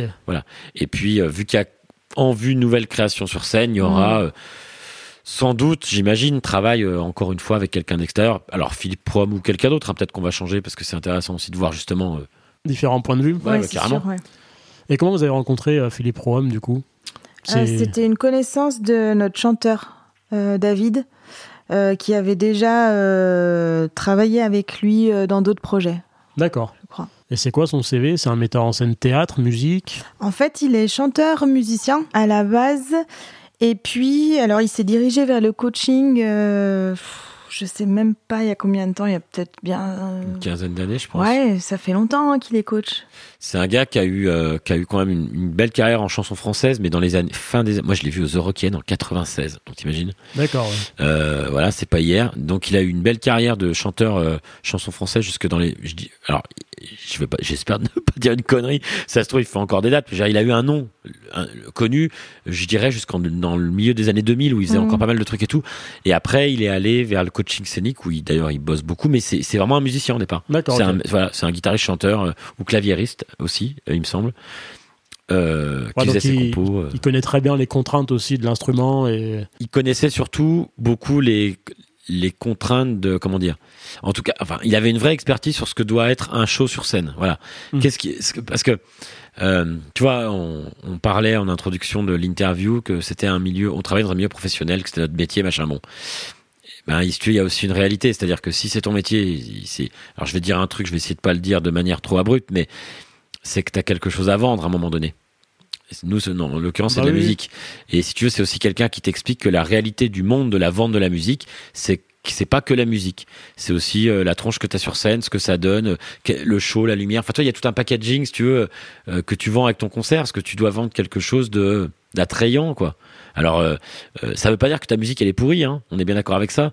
Mais c'est qu'aujourd'hui, on est aussi dans un univers de visuel. Ouais, l'image. Et... Ouais, l'image est aussi importante. Alors pas forcément l'image de qui on est ou ce qu'on défend, mais ne serait-ce que l'image esthétique d'un concert sur scène, quoi. Enfin, tu vois bien, je- toi t'es musicien aussi. tu- quel orga demande pas de vidéo aujourd'hui? Tout le monde demande Ouais. une vidéo. Moi, je, moi, quand j'ai commencé la musique en amateur dans les années 90, tu- personne faisait de vidéo, puis tout le monde s'en foutait, si tu veux. Aujourd'hui, il y a une vraie demande sur euh, quelque chose de visuel. Donc, si tu lui, il arrive avec aussi une grosse expertise parce que c'est un mec qui a fait des énormes scènes, qui a fait des, tu des zéniths, des machins, en disant voilà, méfiez-vous. euh, même si votre musique elle est sympa, machin, il faut pas que ça. Si tu veux rayonner un peu dans le milieu, et attention, nous on te parle de notre niveau à nous, hein. c'est-à-dire que on en vit, mais euh, ouais, ouais, on fait pas, on fait pas des stades encore, ou alors si peut-être des petits, Si, ça nous est arrivé. stades fois, à Tournu, peut-être. 200, Ouais, 200 ouais. places, veux dire, le, sta- le stade de tout. le stade de Châles-la-Montagne, par exemple. Et oui, mais toi, toi, tu disais, genre, faut rayonner. Bah, votre chanteur, par exemple, a une tenue de scène qui est dorée, Ouais. qui rayonne. Moi, j'ai bien aimé vos tenues de scène, qui sont euh, sobres, assez sobres, mais euh, qui, qui sont présentes, quoi. On sent que vous c'est pas au détenu, vous avez pris euh, le matin en- dans votre placard avant de venir. Comment vous avez travaillé ce choix esthétique justement entre vous, surtout à 7 Ça Bah. fait rire Delphine. Ouais, c'était, bah, c'était un peu, c'est un peu complexe, si tu veux. Encore une fois, en fait, je Ils sont toujours pas d'accord. En fait, c'est ça le problème. Bah, c'est que si tu veux, quand, un- il y a une, que- quand il y a un questionnement qui arrive chez nous, tu vois bien, c'est est-ce que vous, aimez ça? T'as sept personnes qui vont donner leur avis. Si tu fais une soirée avec sept personnes, c'est rare que les sept disent ouais ouais on adore tout ça. Donc en fait, on a, on commence toujours un peu pareil. Si tu veux, on réfléchit ensemble, on voit qu'on n'est pas d'accord. du coup, on demande à quelqu'un d'extérieur au groupe qui a une expertise, parce qu'on se dit, bah au moins, euh, c'est quelqu'un d'extérieur, c'est Mhm. son métier, machin. Donc là, ça peut être bossé avec un costumier, une costumière, enfin tu vois, euh, ou quelqu'un qui a une expertise sur. euh, Alors, ce qui nous a aidé, c'est que l'album s'appelait Golden Indigo. D'ailleurs, je fais juste un aparté pour dire que moi, mon micro, il est jaune, un peu gold, et ton micro, Aldric, il est bleu, Ça- un peu fait indigo. exprès ou pas voilà. du tout? Ah, aujourd'hui Ouais. Oui. Ah, putain. Ah, ouais, eh ben, mais- Non, non, mais je, dis ça, de voilà. deviner. C'est vrai que l'album s'appelle Golden Indigo Voilà. et j'ai volontairement ou pas. On a des bonnettes de micro bleu et jaune, c'est Voilà. quand même pas bleu et or. Voilà. Mais ouais, au départ, si tu veux, voilà, la question du costume est arrivée. Alors, on savait pas trop. Et puis, euh, l'album. Alors, David, le chanteur, qui lui euh, a une formation initialement de graphiste, avait déjà travaillé autour de la future pochette, tu vois, le machin de ça, et est arrivé avec ce concept un peu gold and indigo. Du coup, on se dit tiens, si le concept c'est des couleurs, ce serait peut-être pas mal que quand on va s'habiller sur scène, on puisse être un peu raccord avec les couleurs. Donc, on a cherché euh, longtemps euh, du bleu, indigo, du gold, chercher, chercher des fringues. On a demandé des conseils sur ce qui nous allait. Qu'est-ce qui fait euh, pas trop, pas trop cul serré, mais pas en même temps pas trop, tu vois, pas trop comme tu disais. J'ai pris ça ce matin dans mon placard. Donc, ça a été des longues discussions. euh, mais on n'a pas, là pour le coup, on a bossé, on a bossé avec personne. euh, Bah, si, mais en dernier. ah oui, à la toute fin. Ouais, c'est vrai, c'est vrai. On a bossé avec euh, Romain, je suis bête, qui est le, qui est aussi notamment le chanteur de La Musgueule, qui est un groupe d'électro swing euh, qui tourne pas mal aussi. euh. On lui a demandé un petit peu d'aide sur la fin parce qu'on était un peu bloqué, tu vois, pour avoir euh, les touches finales et des trucs comme ça, quoi. Mais effectivement, c'est quand même ça. Pour entre nous, ça reste un costume. Ouais. Tu vois, c'est pas un déguisement. Ouais, ouais. Parce Oui. qu'on n'est on n'est pas sapé de manière extravagante ou de rigolote, mais c'est un costume, c'est des, C'est pas un habit de tous les jours non, non, c'est des Mm. fringues que moi je mets que sur scène, par exemple. T'imagines que toi aussi? Non. Ah bon? Enfin, ce- cette robe est dédiée à Radio Kezman, mais c'est pas quelque chose que je mettrais pas non plus euh, dans la vraie vie. Oui, c'est pas trop extravagant voilà, pour sortir. ça. euh, Ouais. Mais on sent que c'est travaillé quand même. Oui, oui. Et, euh, et du coup, au niveau de simplement du choix des achats, c'est chaque. Ce que vous vous êtes dit entre vous, genre bah tiens, ce serait bien d'avoir un truc un peu bleu dans cet esprit-là, puis chacun allait acheter ce qu'il trouvait. Ou vous avez fait entre guillemets un- une petite tournée euh, dans les euh, dans les magasins ensemble pour dire bah tiens, toi tu vas mettre ça, toi tu vas mettre ça. Moi, je Bah, vois ça m'est arrivé par exemple avec des groupes où vraiment euh, on est parti les trois gars euh, chez Emmaüs ou chez euh, pour essayer de trouver des tenues qui euh, marchaient bien entre nous. Ouais, bah, Et je me dis à 7, C'est ce qu'ils ont fait, je crois, les garçons. Ouais, on euh, s'est- en fait, on n'est pas allé ensemble dans les magasins, mais on s'est on, on s'est rencardé. On a, en fait, c'était dur de trouver des chemises. Nous, on cherchait des chemises qui étaient un peu euh, dorées, mais sans que tu vois que ce soit trop cheap euh, euh, ou trop disco, quoi. Donc c'est un, un peu galère à trouver. Donc on n'est pas allé ensemble, on s'est envoyé euh, des, des tonnes de mails en disant tiens regarde, je trouvais ça sur un site indien. euh, euh, ah, moi j'ai des chemises effectivement que je fais venir, j'ai fait venir d'Inde. Ça m'a, coûté plus de douane que la chemise, c'était n'importe quoi, tu vois. Et en plus ils te le disent après combien tu payes de douane. J'étais un peu vert, mais bon ça c'est pas grave. Mais oui, on a fait beaucoup d'allers-retours de mails parce que pour essayer d'avoir, tu vois, à peu près les mêmes tons, les mêmes machins. Alors si par contre on a tous, on a tous les mêmes pompes. Oui. On a acheté tous les mêmes, les- D'accord. la- la- le même modèle de chaussures parce qu'on se disait il nous fallait euh, là pour le coup il nous fallait une unité sur les chaussures, ça nous paraissait cohérent. Voilà. Mais euh, pour le reste, euh, alors je parle de Après, oui, voilà, tu parles de la version. euh, la version avant les costumes de Romain. Parce qu'on a deux, alors c'est un peu complexe, faudrait faire tout l'historique. Il y a deux époques de costumes sur cet album. Il y a la première époque où on s'est débrouillé entre nous, machin, et la deuxième époque avec le gars dont je parlais tout à l'heure, Romain de la Musgueule, où là, on a tous le même euh, costard bleu. Mais ça, tu l'as pas vu en vidéo parce qu'il n'existe pas de vidéo avec ça parce que le parce que Covid le, est passé le entre Covid est passé par là. donc si Ouais. les costumes n'ont jamais servi. Ah, ils ont tout- servi une fois. Voilà. L'été dernier, on a fait une date sur scène. Qui c'est Ouais. qui a pris 3-4 kilos depuis le Et confinement ben moi par exemple. Euh, du coup c'est ça. Et là, là, et là, on a un truc qui est plus uniforme, si tu veux, où, où là, on a le même modèle, de la même fringue, sauf qu'on a, on vous dit bien sûr chacun avec sa taille. Hein. Euh, Chacun avec son corps et ses formes, Eldrick. exactement. Mais du coup, il y a deux époques. Il y a, les- il y a, il y a, il y a, deux- il y a cette époque où on a cherché tout seul les costumes là. Donc logiquement, cet été sur scène, on va y aller avec les costumes de Romain, c'est-à-dire on a tous un costume un peu bleu indigo, euh, tu sais costard un Ouais. peu avec un peu de doré dessus, des baskets dorées euh, et Voilà, les chanteurs et chan- enfin le chanteur et la chanteuse puisque ce sont les stars, euh, euh, eux ont un costume bien identifié, plutôt or justement, tu vois. Nous, on est plutôt indigo, ils sont plutôt gold. Ok. Vous avez des accessoires? Des petits détails euh, Hmm, Sur les ah, costumes Sur Ouais. les costumes, ouais. Euh, eux, oui, Ouais. ils ont une, une petite épaulette euh, avec des. euh, comment dirais-je Des Des, petites des chaînettes petites dorées, chaînettes dorées qui, tombent. Et vous avez aussi un. Non, ça on l'a pas. Très bien, des boutons dorés. Ils On ont. a les boutons dorés. Et. euh, Il y avait les casques, il y avait Et- des et- casquettes. Quelqu'un avait mis une des casquette avec le casquettes. costume. Oui. Casquette. euh, Et vous êtes fourni où, du coup, pour les costumes? Pour avoir quelque chose d'original et qui fasse pas euh, trop passe-partout. Et ben justement, c'est Et justement pour ça qu'on a bossé avec euh, avec Romain, c'est que c'est lui justement qui était. On, si on l'a on l'a payé pour qu'il s'occupe de. Donc je sais même pas où il les a achetés ces costumes. D'accord. Mais euh, on les, par contre, je sais bien, c'est nous qui les avons payés, ça c'est sûr. mais, euh, mais par contre, c'est lui en fait qui était justement chargé. Une fois qu'on avait défini ce qu'on prenait, de les acheter, d'acheter tous les mêmes au même endroit pour qu'on ait le même machin, tout ça. Mais en tout cas, par contre, c'est pas du costume euh, euh, sur mesure fait main. Ça, Oui, bien sûr. ça, ça serait super, mais ça coûte une fortune. Et euh, comme dans, comme dans, comment dire, dans tout projet euh, qui a une économie, tu dois faire des choix des fois. Et du coup, on a fait des choix sur d'autres choses. Donc les costumes, on n'a pas pu aller vers de la confection euh, sur mesure. euh, Tu vois, c'était trop onéreux. Ouais. On essaie, tu vois, encore une fois, le nombre fait que le nombre est parfois une force et parfois euh, pas. Ça dépend des contextes. Je Du coup. bien. Eh ben, c'est bien, on a bien parlé de vos résidences, c'est cool. J'avais une petite question pendant qu'on est encore un peu dans l'esprit euh, matos, euh, tout ça. Vous avez une formule extérieure en déambulation. Donc je présume que tout ce qui est cuivre, euh, caisse claire, etc., il n'y a peut-être pas besoin d'amplifier, mais peut-être que si. Non. Par contre, les chants, vous êtes amplifiés, vous avez des petites enceintes. euh, Ouais. Comment, c'est quoi comme euh, matériel? Alors en fait, euh, pour le chant et la flûte, moi j'ai bossé avec un mec qui s'appelle Julien Cooper, qui est à Diolfi et qui fabrique en fait des amplis euh, sur mesure entre guillemets, mais en tout cas à la main euh, pour tous les instruments qui sont difficiles à sonoriser euh, en extérieur justement. Ah, Et du coup, donc moi je l'ai rencontré en, je sais plus, en 2014. Et donc il se lançait, donc j'ai le, le premier prototype qu'il a fabriqué. Et donc c'est à partir de d'un énorme bidon d'épices en fait. Et du coup à l'intérieur il a installé toute la toute la comment dire tout le le circuit électrique. ouais euh, le circuit électrique et tout ça. euh, donc euh, voilà, j'ai bossé avec lui. Donc j'ai toujours cet ampli depuis le début. euh, qui fonctionne très bien. Et J'ai une entrée chant et une entrée pour la flûte. Ouais. Et tu as un petit système où tu peux régler le gain, tu peux régler les aigus et le grave. Voilà, ça reste euh, assez euh, sommaire, mais euh, pour la rue, c'est très bien.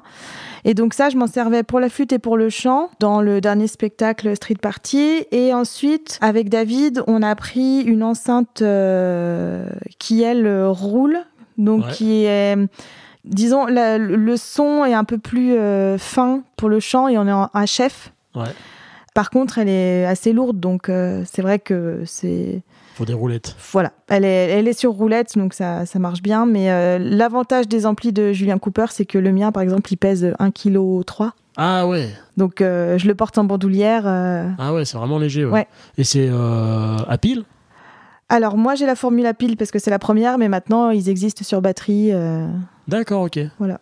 Ok. Bon, c'était juste une petite aparté, euh, ce que j'avais envie de savoir. euh, Mm. parce que je me rends compte qu'il y a quand même euh, de plus en plus de demandes de déambulation. Ouais.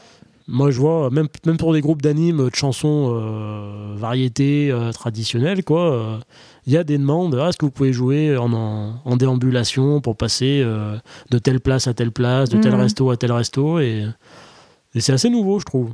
Avant, il y avait vraiment le monde de la fanfare qui faisait euh, de la Oui. fanfare, euh, voilà. Ouais. Et maintenant, c'est demandé aussi pour des groupes euh, type groupe euh, rock, tu vois. où Ouais, ouais. Ça, ça vient, ouais. Ouais, c'est, bah, je sais pas, c'est vrai que ça s'est pas mal euh, ouvert depuis une, depuis une bonne quinzaine d'années quand même, cette histoire de, de déambulation. C'est vrai que c'est pratique, si tu veux, c'est un groupe qui permet, euh, comme tu disais, d'emmener euh, les spectateurs d'un endroit à l'autre, ou de, de passer d'un site à l'autre. Donc c'est vrai que les organisateurs le demandent souvent. Ouais. Souvent. J'avais vu un super groupe de reggae. Alors, j'ai oublié le nom. Qui faisait de la déambulation. Ouais. Ah ben, je- L'ensemble national de reggae, je crois. Ouais, je ne veux pas dire de bêtises. Ils étaient en déambulation. Alors, eux, pour le coup, avec un son de ouf. Alors, je sais pas comment ça marchait leur système, parce que ça faisait vraiment gros sono, gros sub euh, et tout. Et ils déambulaient avec une section cuivre et puis euh, un bassiste qui jouait et le chanteur qui chantait. C'était super chouette. Après, si t'as bien bien du matos, euh, moi je me souviens de l'expérience qu'on a eue. euh, on a fait la Biennale de la danse. Mm. euh, C'était en quelle année? 2018. 2018. On a fait la Biennale de la danse et du coup. Je dis ça, mais j'en sais rien. euh, ouais, mais j'ai- Euh, tu vois bien le de la danse, grosse grosse jauge, plein de monde, machin. il fallait un système son qui diffuse de ouf. Donc on a, alors c'est pas nous qui avions, nous on était employés par euh, par un territoire euh, pour lequel on a écrit la musique, machin. Mais c'est pas nous qui, avons, qui avons géré budget, la partie. Ouais, d'ailleurs c'était le budget, ouais. Qui avons géré la partie technique, mais tu avais toute une équipe technique où en fait, en gros, euh, certains d'entre nous étaient sonorisés. Tu avais des micros de reprise dans tous les pupitres, et derrière nous, on avait une colonne, mais de de, de- je sais pas moi de 6 mètres de haut Ouais, de, de ouais, son qui, Ah ouais. qui, du coup qui était qui roulait pendant qu'on on faisait le défilé on avait un Mm. son de malade donc en fait si tu as des moyens techniques même en rue en déambulation aujourd'hui tu peux déambuler avec un avec un avec un gros système son de malade quoi. C'est une autre esthétique par contre que la fanfare acoustique évidemment c'est pas, oui, c'est pas- bah oui. c'est pas tout à fait pareil quoi mais en rue ils font des trucs hein, maintenant qui, qui enfin en termes de d'ampli euh, qui sont assez chauds hein. Ouais, ouais, avec, euh, tu vois, sur batterie, ça tient vachement longtemps, euh, qui a un, qui a un son euh, vraiment correct. Enfin, ouais. D'accord. Ouais, ce que je cherche en ce moment, c'est pas, pas évident. tu peux, je vais changer de partie. Euh, du coup, tu disais que avais été, vous aviez été en partenariat avec le budget pour faire ce, ce Ouais. truc-là. En suivant, en regardant votre site internet, puis en regardant vos, vos vidéos sur YouTube, etc., je me suis rendu compte que vous avez beaucoup de partenaires. J'ai l'impression qu'à chaque fois que vous faites quelque chose, il y a quand même beaucoup de gens qui sont derrière et qui, je pense, financièrement vous aident et puis aussi euh, peut-être dans le conseil. Comment ça se passe euh, je- Juste pour énumérer, par exemple, vous avez fait un spectacle où je vois vous étiez en partenariat avec Bizarre de Vénitieux, avec la Cava Musique de Mâcon. Euh, vous avez fait quelque chose avec euh, les écoles, du Mhm. contenu pédagogique avec les écoles. Vous avez fait quelque chose avec la euh, CNAREP, je connaissais pas, le Centre national d'art de rue et d'espace public. Tout à fait. Euh, qui c'est qui démarche toutes ces structures au sein de votre groupe? Est-ce que vous avez euh, quelqu'un d'extérieur, par exemple dans votre label? Je sais pas, on n'en a pas parlé. Comment vous êtes structuré? Est-ce qu'il y a quelqu'un qui s'occupe de vous et que vous, et vous, vous êtes, on va dire, euh, porté par ça Ou est-ce que vous avez une part active dans le démarchage et dans le développement de votre, projet?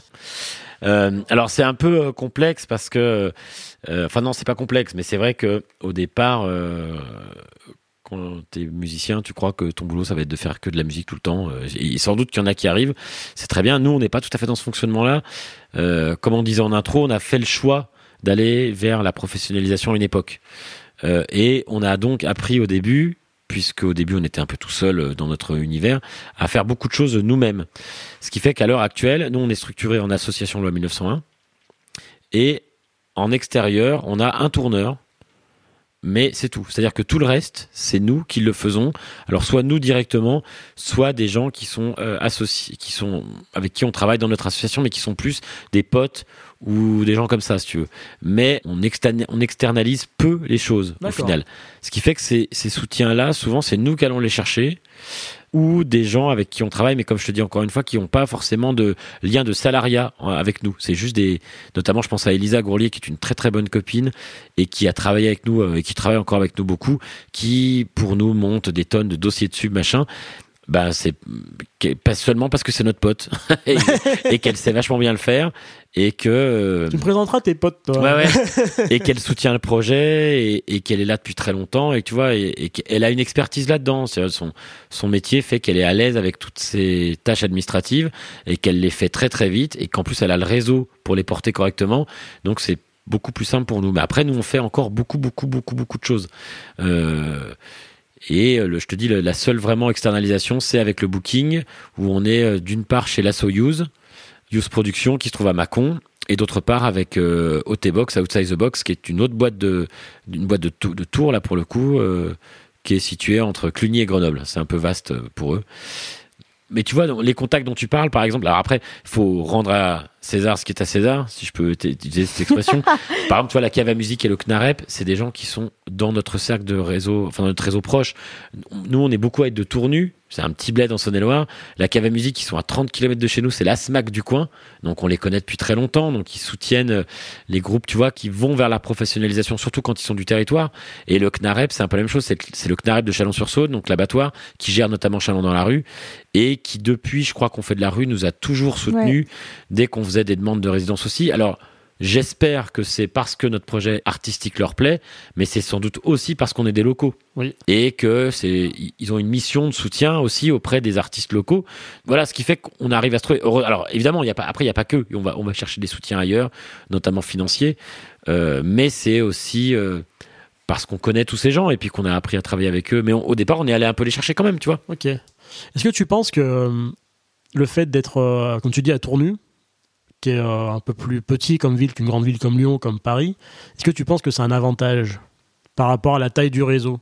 Bah, ça dépend ce que tu veux. Enfin, enfin, je sais pas comment dire. Ça dépend ce que tu veux faire euh, dans le monde de la musique, je pense. Euh, on a fait il y a pas très longtemps une expertise. On a demandé à Fabien Salzi, Mm. euh, qui est un, un gars qui est manager dans la vie, de, de, de- et il se proposait d'expertiser un peu, tu vois, le, ton groupe pour te dire là où tu en es, euh, machin bon, euh, ce qui manque pour avancer bon.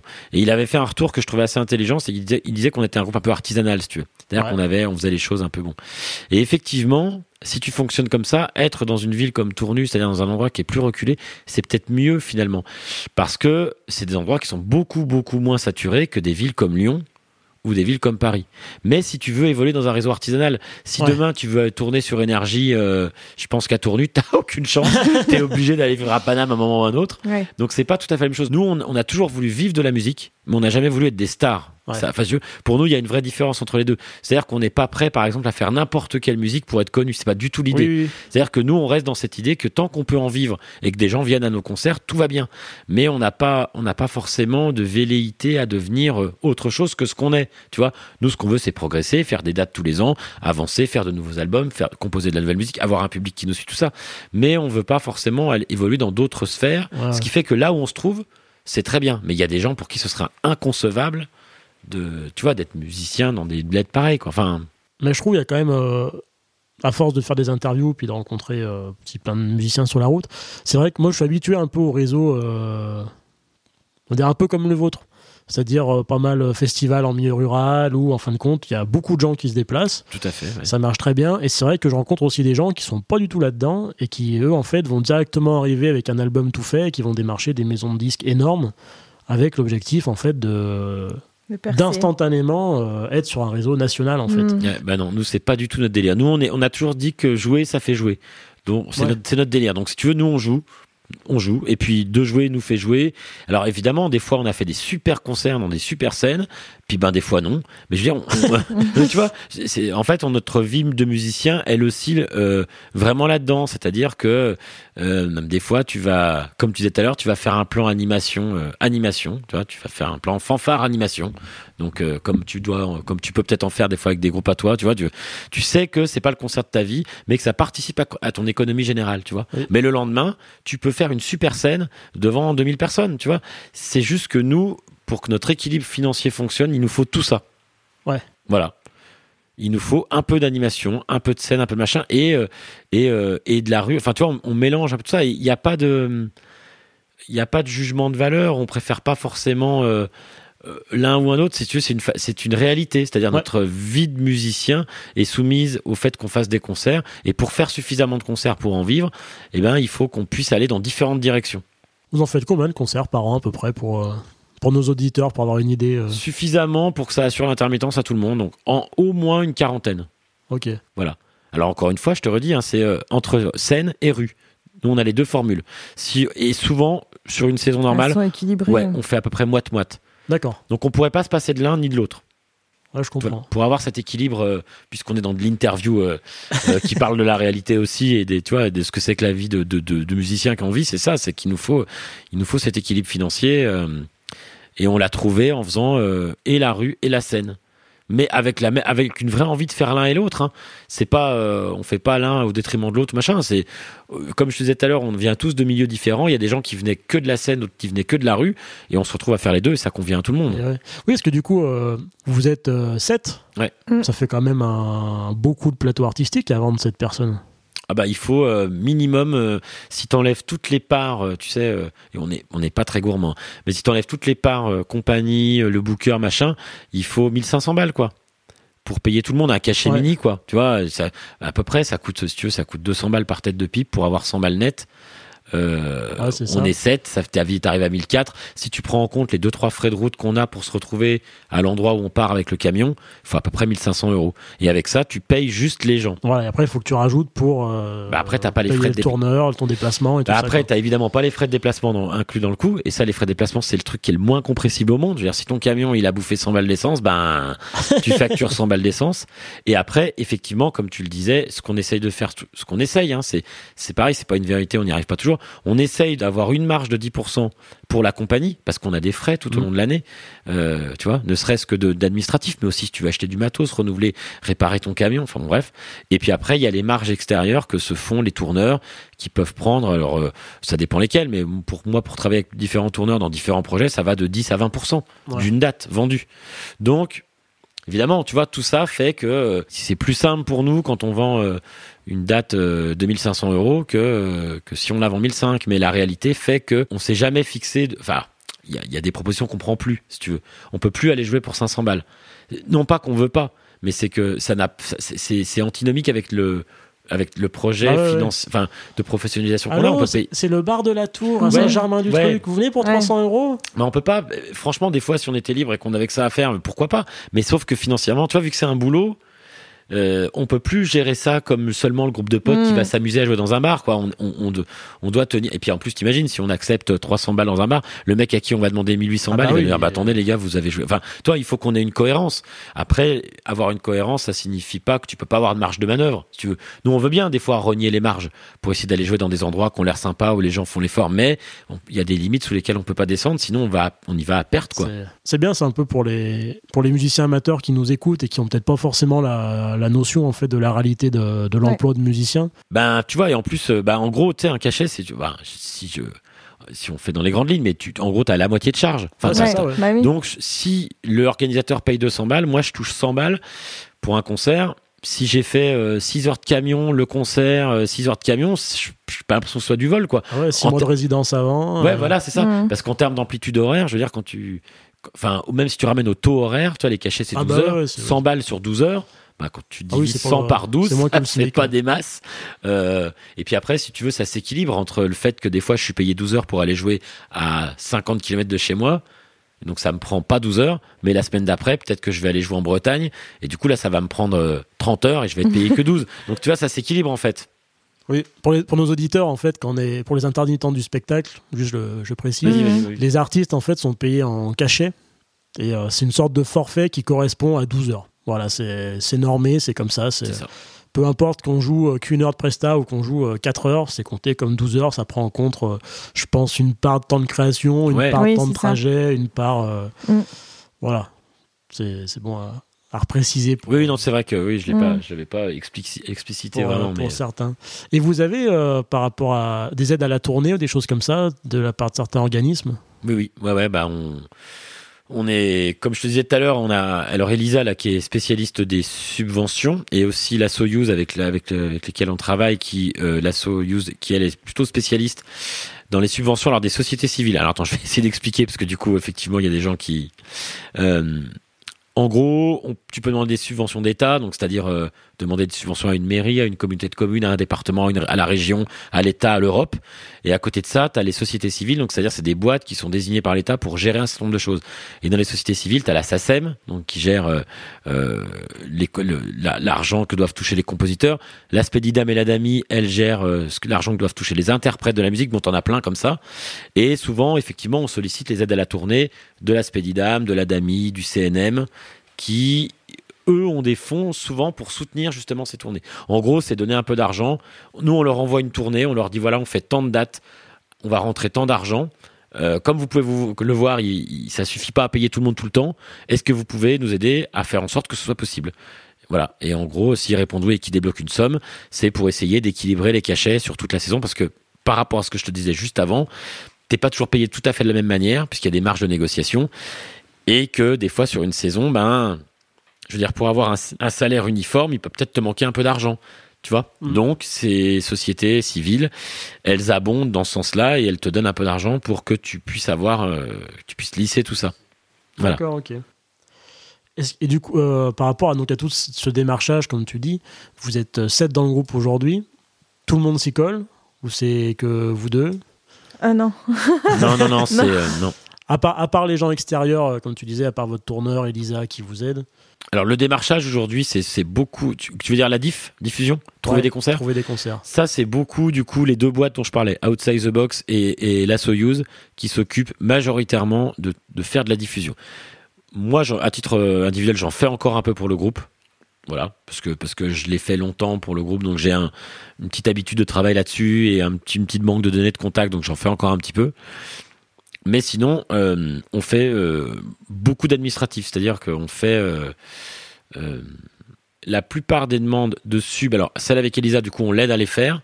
Use généralement se démerde, mais Elisa, on les fait avec elle. Et puis on fait tous les dossiers de demandes, tu sais, de prise en charge de trucs, de concerts, de machins, pour dès que tu postules à des festivals de rue, des machins, des festivals de promo, t'as des tonnes de trucs à faire. On fait beaucoup d'admin là-dessus. Et puis on fait toute la gestion quotidienne du groupe euh, sur la com, sur machin. Enfin, tu vois, c'est euh, on est pour, pour- vraiment pour de vrai, on, ex- on externalise que la diff. Toutes ces tâches-là que vous faites, vous les faites euh, les 7. N- Ah non, non. c'est réparti. C'est réparti. Il y a Delphine et Quentin, le sous-bas, s'occupent beaucoup de la com. Euh, avec Romain et Enguerrand, nous on est plus sur la gestion administrative. Et puis Brice, lui, euh, s'occupe beaucoup du merchandising, le tromboniste. Donc c'est lui qui fait euh, les achats, qui fait les stocks, qui fait les stockages, machin, Qui nous fabrique des beaux. qui fait qui des beaux fabrique des fly, machin. Et puis David, lui, était beaucoup sur la réalisation graphique. euh, puisque, comme je te disais tout à l'heure, il, a- il a, il a une formation d'infographiste. Donc, euh, Chacun a son rôle en fait. euh. Ouais, c'est ça. Chacun a son rôle et puis de temps en temps, t'as des petits coups de speed où il faut qu'on se mette Oui. tous sur un truc ou tu vois pour essayer d'avancer parce que ça s'arrête jamais vraiment en fait. Tu vois bien. Une fois que t'as fini de te faire une création, que ton spectacle il démarre, tu te dis bon bah ça ça va tourner deux trois ans. Donc ça veut dire que t'as six mois de pause puis après il faut déjà réécrire pour ce qui viendra après. Donc au final t'arrêtes pas vraiment donc t'es on a- t'as besoin de, de dispatcher les tâches sinon c'est sinon c'est une usine à gaz quoi. Ok. Donc ça a quand même un avantage d'être 7 dans ce cas-là. Oui, Oui, Oui, oui. ouais, oui, oui. ça démultiplie les possibilités de travail. Voilà. Après, bien sûr, hein, tout le monde bosse pas comme ça. T'as des t'as des artistes qui ont pu tout externaliser et qui se concentrent que sur la musique. Mais je reviens à ce que je disais tout à l'heure. Nous, on est d'un fonctionnement un peu artisanal. Euh, on n'a pas toujours été professionnel dans ce milieu. On y est arrivé parce qu'on a voulu essayer d'y arriver. Donc, on, on- comment dire? Depuis le début, on gère un peu les choses. Donc, on n'a pas envie vraiment de lâcher parce que c'est ce- tu vois bien? Et puis, on peut pas se le permettre, je pense. Aussi. Ouais. Est-ce que vous avez ce projet-là qui vous fait vivre principalement en fait?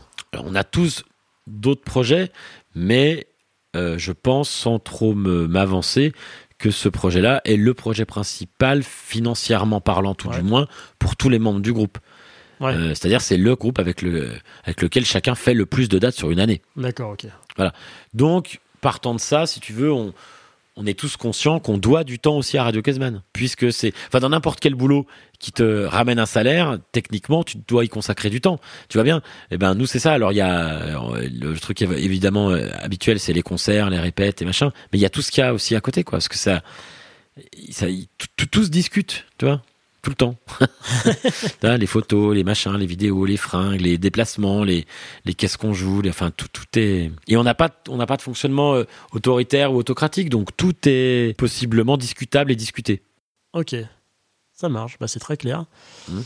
J'ai à peu près fait le tour, moi, toutes les questions que je voulais voir avec vous. J'aurais pu parler des heures de, de votre musique, etc. Mais que vous étiez un groupe professionnel, j'avais envie de m'attarder un petit peu sur, euh, sur l'aspect création pure d'un groupe pro et puis l'aspect un peu justement de gestion euh, administrative. Est-ce que vous avez euh, des petits points que vous souhaiteriez aborder qu'on n'a pas vus? Je réfléchis. Tu- hein. ah oui, parce que tu me regardes Ah, avec si. insistance. Donc... Moi, j'ai peut-être un petit truc. Ah. Alors, ne nous demande pas une anecdote, hein, s'il te plaît. Non, non, non, non, non, c'est pas une anecdote. Euh, une anecdote. Euh, non, c'est comment est-ce que tu utilises les réseaux sociaux pour faire euh, connaître ton groupe euh, au public et aux gens? Est-ce que tu t'en sers pour développer ton groupe et chercher des dates Est-ce que tu t'en sers pour parler simplement à tes fans? Est-ce que tu t'en sers pour euh, montrer ton état d'avancement euh, global? Euh, nous, et, et attends juste et vu la, la- la taille que vous avez aujourd'hui, je pense que les réseaux sociaux ne servent pas forcément. Enfin, je veux dire, c'est que vous avez déjà une notoriété qui est assez grande pour avoir des dates peut-être sans ça. Mm. Et comment est-ce que tu vois en fait le ratio entre la nécessité des réseaux sociaux pour exister et le fait de déjà exister simplement par votre nom? Bah, en fait, euh, au jour d'aujourd'hui, les réseaux sociaux, je pense qu'ils sont quand même vachement importants pour les groupes, que tu sois connu ou non, en fait. Parce que, euh, disons que si tu es un groupe connu et que. Enfin, connu, entre guillemets, hein, et que dans tes réseaux sociaux, ça se retranscrit pas, je pense que ça peut euh, aussi freiner des gens qui te connaissent pas trop. et aussi, le fait de, faire grossir ta fanbase. Peut faire que tu rayonnes euh, à travers ces réseaux et du coup euh, que tu puisses avoir des appels de gens qui veulent euh, venir te voir jouer. Alors nous, de manière générale, on s'en sert plus pour nourrir la fanbase et pour tenir au courant de ce qui sort, tu vois, des nouvelles créations, de, où est-ce qu'on est, qu'est-ce qu'on fait, etc. Plus que pour démarcher, c'est vrai. Mais voilà, on essaye d'avoir des outils qui soient agréables, que ce soit en photo ou en vidéo. On essaye de travailler un peu ça. D'ailleurs, pour démarcher, vous utilisez les mêmes éléments que vous mettez au public ou vous avez des éléments privé, spécial, programmateur Il y a les deux. Ouais. Ouais. Il y a, il y a, des, il y a des, par exemple, des, certaines vidéos privées ou des photos euh, qu'on va garder pour le démarchage, euh, qu'on mettra pas sur les réseaux. Il y a des sons aussi, des enregistrements qu'on va pouvoir envoyer euh, pour démarcher et qui, pareil, qui seront pas forcément sur les réseaux ou alors en décalé, en différé. Ouais. Donc ouais, on sépare quand même un peu les deux. D'accord. Vous avez un sujet que vous l'abordez? Euh, là, comme ça. Euh, ben, en tout cas, c'est sûr que ouais, l'aspect pro, euh, nous, on a, on a bien compris que c'est un mix entre de la musique, de l'administratif. ouais. Voilà, c'est. je sais bien qu'il y, a. Parce que je voudrais pas non plus. tu vois, que, que comment dire que ce que je dis aujourd'hui je, je le porte pas à valeur universelle. Il y a des gens effectivement des, des artistes sans doute d'ailleurs les ceux qui sont très très bons, qui n'ont jamais besoin de faire d'administratif, parce que tu sais, voilà, ça arrive, hein, tu as des gens qui sortent un projet, un projet, ça déchire tout de suite tout, et puis euh, c'est connu mondialement, et puis les mecs ont, ont jamais besoin de toucher à ça, je sais pas, je pense les Daft Punk qui sont arrivés, ils ont posé un mix, les mecs sont devenus euh, stars internationales, je pense que le mec, il a jamais pris son téléphone pour trouver une date dans un bled, tu vois, euh, mais je pense que pour la majorité des gens, et notamment de tes auditeurs, parce que nous, voilà, nous on vient vraiment du milieu amateur au départ, c'est se rendre compte que faire de la musique, souvent ne suffit pas, même si elle est bonne. Et là, je suis pas en train de dire que ce que la musique qu'on fait est bonne ou pas. Je, je elle est bonne. Elle est bonne.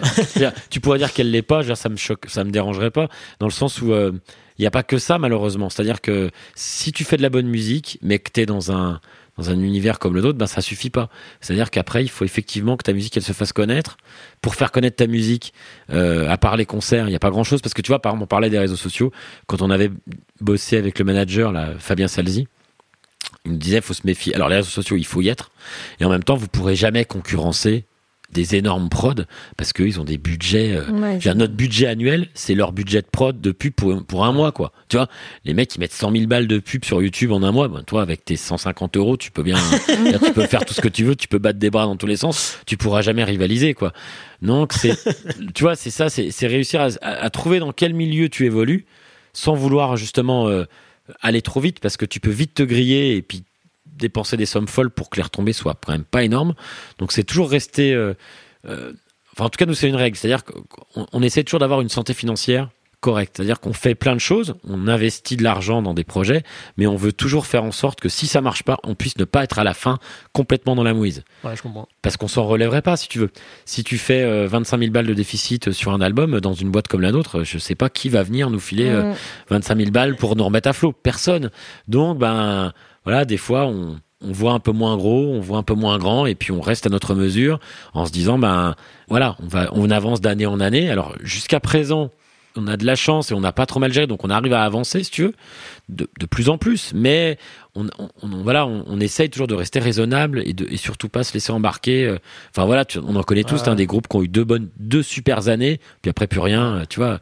Et nous, on est plutôt, on essaie de travailler au long terme parce que parce que parce qu'on aime bien faire ce métier, parce que parce qu'on y croit un peu, mais on sait qu'il faut euh, voilà être prudent aussi, mesurer rester dans la, vraiment rester dans la mesure, ne pas commencer à imaginer euh, autre chose que ce que tu es vraiment, quoi. Voilà. Exactement. Ça me fait penser ce que tu dis là par rapport au fait euh, de, rester à peu près à son niveau et tu parles des budgets de pub. Moi, j'avais fait une, formation à l'époque sur Lyon là, pour une asso qui faisait des formations, c'était super cool. Et c'était un directeur artistique de chez Sony qui nous parlait, je vais pas dire le nom du groupe parce que voilà, mais il nous parlait d'un groupe de rock un peu alternatif, toi, qu'on entend bien, mais qui est pas non plus un truc euh, hyper gros comme tu peux voir à la télé H24.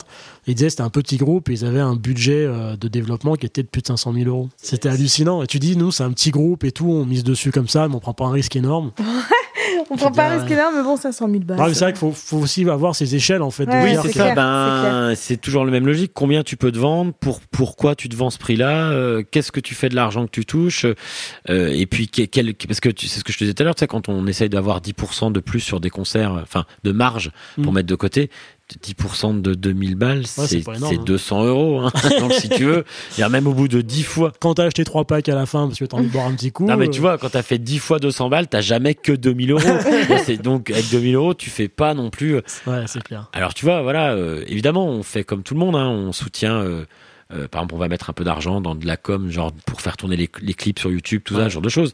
Mais notre euh, notre plus gros clip, il doit être à quoi 30 000 vues. Tu vois, Mm. C'est c'est pas ridicule. Bah, c'est pas. euh, Oui, c'est pas. Bah, puis il y a des mecs qui mettent des chiens qui pètent, qui font 150 000 vues en deux jours, quoi. Il faut aussi se rendre compte de ça, Ça, c'est un truc aussi, moi j'ai remarqué, c'est je trouve le mieux, le mieux musical par rapport au nombre de vues et tout ça, c'est pas mieux évident.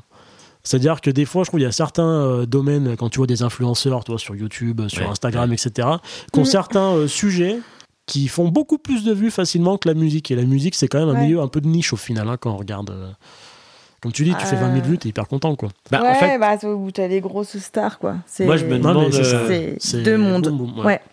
Bah, je me demande si, euh, tu vois, moi, pour être un, un enfant des années 80, je me demande si, euh, en fait, on- euh, comment dire, avec la, la perte de l'industrie du disque, euh, je pense qu'il y a un, il y a un truc, du moins, il y a une génération qui est, qui, qui est un peu perdue au milieu de tout ça. C'est-à-dire que les jeunes aujourd'hui, il n'y a pas de problème. Si tu veux. les, les gars qui ont 18 ans, il y a, y a, y a tout, il y a, il y a tout est numérique. Ils se posent pas la question, si tu veux. Et je pense que les gens comme nous, on un peu, on c'est plus difficile. sur- On est, on est, comment dire, il y a tout un pan qui a disparu en fait. Avant, la musique, elle se faisait par le disque et le clip, c'était presque anecdotique. Maintenant, euh, on est dans un univers où le clip des fois vaut tout. Mm. Euh, tu vois et euh, je pense que des fois même nous on est un peu paumé sur qu'est-ce qu'il faut faire tu vois Ouais. on fait des albums puis après une fois que tu as fait un album tu te dis mais en fait est-ce qu'il vaut mieux pas faire euh, des EP avec des bonnes vidéos? Enfin on cherche encore tu vois on- parce qu'en même temps on doit suivre une évolution qui est pas toujours facile à maîtriser quoi il y a, il y a encore pas si longtemps je veux dire le disque soutenait financièrement la création de spectacles Ouais. aujourd'hui c'est l'inverse c'est ton spectacle qui soutient financièrement la création d'un disque tout le monde peut faire un disque. Enfin, aujourd'hui, faire un disque, ça veut absolument pas dire ni que tu vas le vendre, ni que tu vas Ah faire ouais. des concerts. Mm. Nous, on part du principe inverse. On fait des concerts, c'est pour ça qu'on fait un disque. Ouais. Pour le vendre dans les concerts. Mais Mm. faire un disque ne nous, fa- ne nous a jamais fait faire des concerts. Tu vois ce que je veux Ouais, dire je comprends. ouais. C'est- alors qu'il y a 30 ans, alors euh, c'est c'est peut-être il y a longtemps, il y a 30 ans, mais euh, tu faisais un disque, bah, ça veut dire que t'avais, si tu faisais un disque, c'était déjà une reconnaissance. Tu faisais des disques à 10 ans, t'as vu, il y a 30 ans. Ouais, Ouais, non, c'est vrai. Non, le premier disque que j'ai dû faire, ça devait être, ouais, je devais avoir 18 ans, je pense. Et C'était c'était encore en analogique, hein, attention, avec les bandes et tout. Mais voilà, c'est vrai que c'est du coup un, faut maîtriser un peu ces, ces phénomènes de, de financiers et tout ça avant de te lancer là-dedans, parce que c'est quand tu commences au début, c'est important. Je pense que nous, on a tout de suite pris conscience de ça. De voir euh, voilà, combien tu rentres, combien tu dépenses, comment tu trouves un équilibre, quel est le prix de vente juste, le prix de vente juste sans arnaquer personne. Ouais, Juste pour- pour dire, bah attends, alors, si on veut faire un cachet à tout le monde, comment on fait, machin, bon, tu vois, c'est. Alors moi j'ai une question là que tu parles justement de, de l'univers musical qui a un peu changé par rapport à ces dernières années. Là avec le confinement il y a l'arrivée des live streams. Ouais, Vous vous en avez fait un je crois. ouais. Je l'ai pas vu mais j'ai vu j'ai vu passer le truc. Comment vous l'avez vécu vous qui êtes un groupe de scène pour le coup? Ben, en fait, euh, c'était pas si étrange que ça parce que tu as quand même euh, toute l'équipe euh, vidéo qui est là avec les bénévoles, euh, tu vois, du festival, etc. Donc il y a quand même, je sais pas, une vingtaine de personnes euh, dans l'équipe qui sont là. C'est c'est à peu près ça. C'était à peu près ça, ouais. Et euh, donc du coup, tu vois les gens qui sont en train de bouger, tu vois qu'ils dandinent, ils sont contents, machin. Donc il y a quand même une interaction.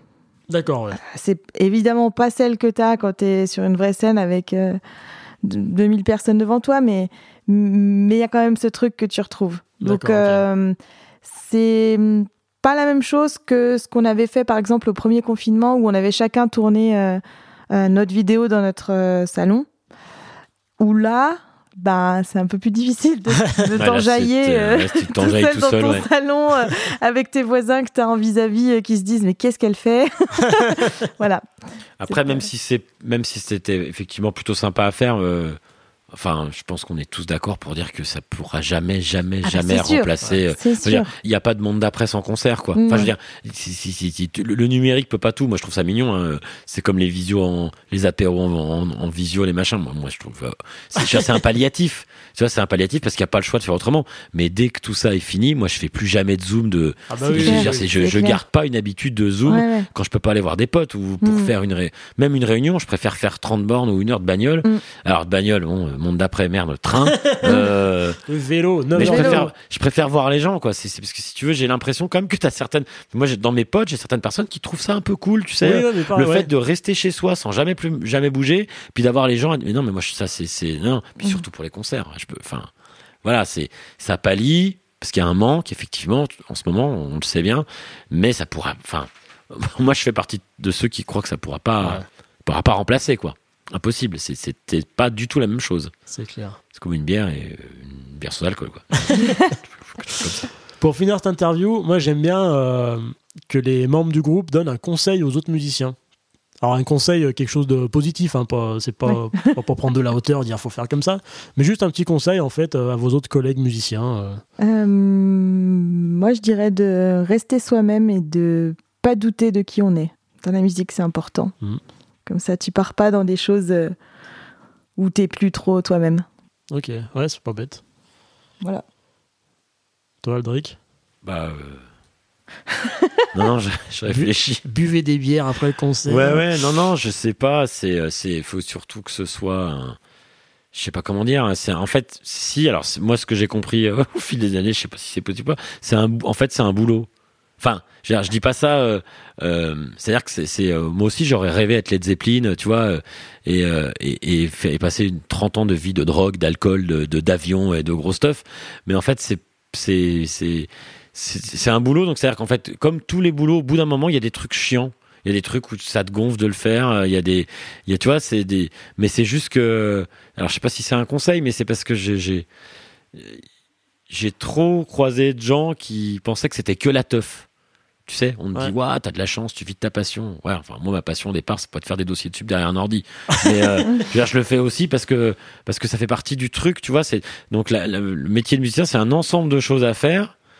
Et, et, pas- et c'est pas que la musique. Du coup, c'est pour ça, je, il faut un peu de, faut savoir ce qu'on a envie de faire, en fait.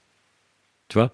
Donc, c'est-à-dire que si tu as envie d'être euh, intermittent euh, et musicien, c'est tout à fait possible, mais c'est, tu vas peut-être te rendre compte que bah, tu vas faire bien d'autres choses que uniquement de la musique. Ce qui est bien aussi, tu te diversifies. euh, parce que j'ai vu, j'ai rencontré des gens un peu déçus des fois, tu sais.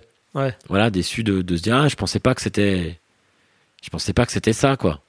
Bah si, des fois c'est, voilà, c'est pas, c'est pas tous les jours super génial. euh, Je suis musicien, trop classe. Non, des fois c'est chiant. Des fois il y a des, voilà, des fois tu vas faire beaucoup de routes pour pour un concert nul. ben, c'est comme ça. c'est ce que je te dis, tu vois. C'est ça, non mais parce que j'ai vraiment, je pense notamment à un pote que je ne citerai pas et qui a fait beaucoup beaucoup de de routes puis qu'on est qu'on est sorti dégoûté, vraiment dégoûté. Ouais. Ah ouais, ouais. Tu parles plus d'intermittence ou de musique euh, pro quoi. Il- Ok, Ah ouais, à ce moment-là. ah ouais, ouais, non, non, non, c'est, c'est, voilà, vraiment dégoûté, quoi. Je préfère être barman euh, aujourd'hui, tu vois, c'est, D'accord. ouais, parce que ça, ça a cassé beaucoup de, d'illusions, je pense, tu sais, euh, voilà, encore une fois, je parle de mon niveau musical. C'est-à-dire, voilà, si t'es, si t'es soliste, euh, euh, super soliste, euh, tu vois, à l'orchestre ou Philharmonique de Berlin, je pense que t'as pas la même vie que la mienne, mais, euh, c'est, juste ça, c'est, se rendre compte de ce que c'est globalement, quoi. Ok. Voilà. Je sais pas si c'est un conseil, d'ailleurs. Si, c'est un bon conseil, c'est un très bon conseil. Donc, conseil numéro un, rester soi-même. Conseil numéro 2, c'est un vrai boulot.